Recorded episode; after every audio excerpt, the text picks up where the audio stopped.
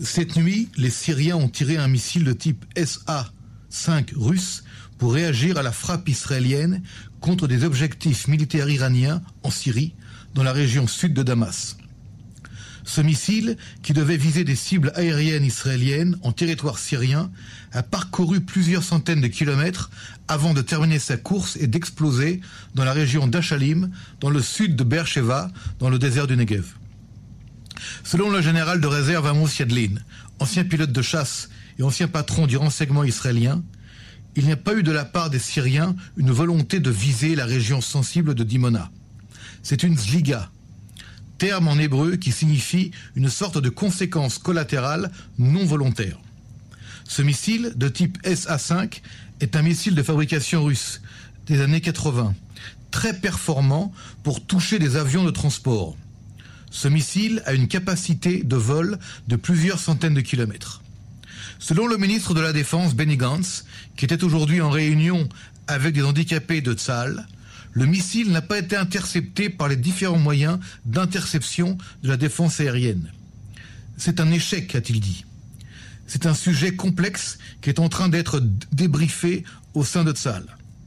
Il faut rajouter que des bruits d'explosion durant la nuit ont été entendus dans la région de Jérusalem et de Modine.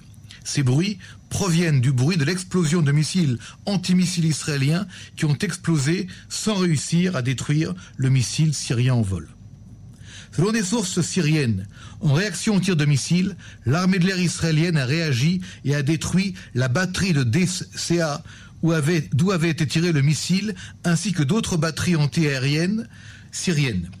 Selon ces mêmes sources, un officier syrien a été tué et trois soldats de l'armée de Bachar el-Assad ont été grièvement blessés dans la réaction israélienne.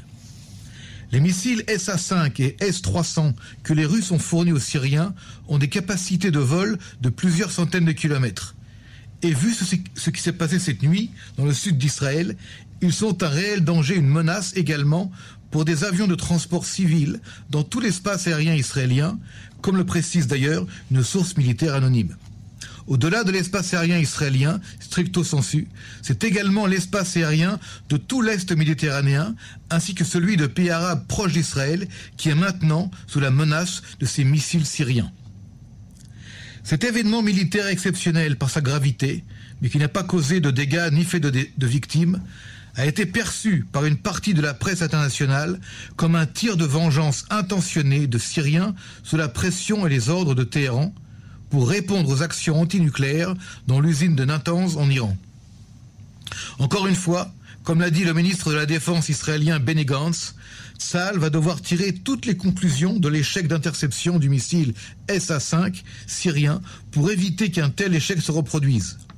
De plus, le fait que le missile, avec une charge explosive importante de plusieurs dizaines de kilos, ait pu parcourir des régions sensibles sur presque toute la longueur du pays, en survolant entre autres Jérusalem et d'autres endroits sensibles et très peuplés, reste une question à laquelle il va falloir très rapidement trouver des réponses. Du côté syrien, il y avait une connaissance sur le fait qu'un tel tir entraînerait des réactions israéliennes. Et la question qui se pose aujourd'hui en Israël est est-ce un tir unique ou le début d'une volonté syrienne de changer les règles du jeu entre action israélienne et réaction syrienne, même si, comme l'a dit le général Yadlin, Israël ne cherche qu'à frapper des infrastructures iraniennes en Syrie et ne veut pas la confrontation directe avec le régime de Bachar el-Assad.